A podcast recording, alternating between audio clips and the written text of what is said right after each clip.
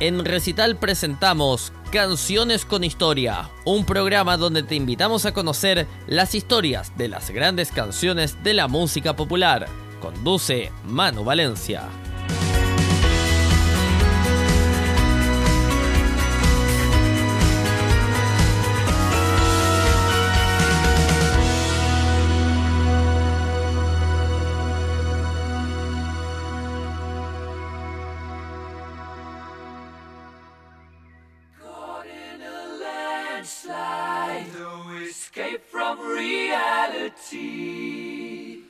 Cuando hablamos de Queen, hablamos de uno de los grupos de rock más exitosos y con mayor trascendencia de los últimos años. Una de sus obras magnánimas fue Bohemian Rhapsody. ¿Qué es lo que hace tan especial esta canción?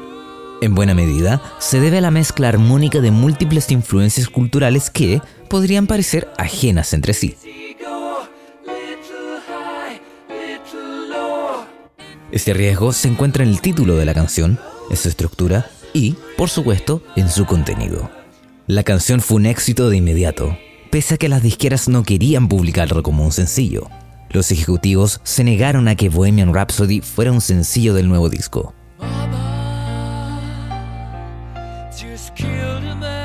La banda se negó en rotundo y se puso en contacto con Kenny Everett, un muy influyente locutor que puso la canción 14 veces durante un fin de semana. A la gente le encantaba, aunque se preguntaban qué era lo que estaban escuchando abarrotaron las tiendas de discos para comprar el sencillo y pedían la canción sin parar en la radio.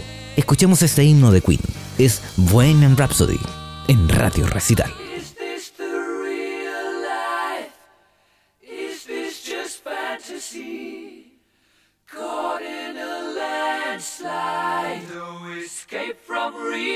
Open up to the skies and see. I'm just a poor boy. I need no sympathy. Because I'm easy come, easy go. Little high,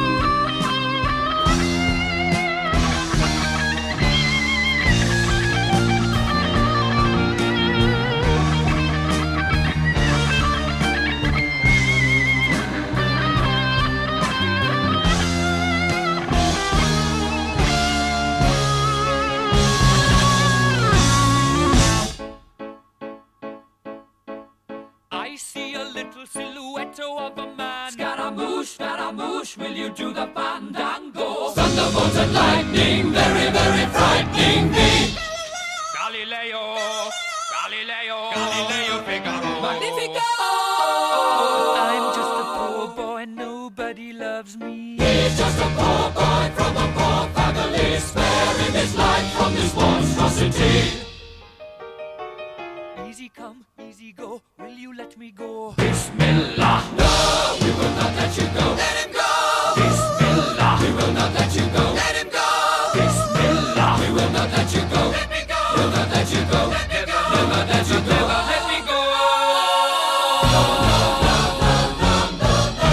Mamma mia, mamma mia. Mamma mia, let me go. Beelzebub has a devil put aside for me.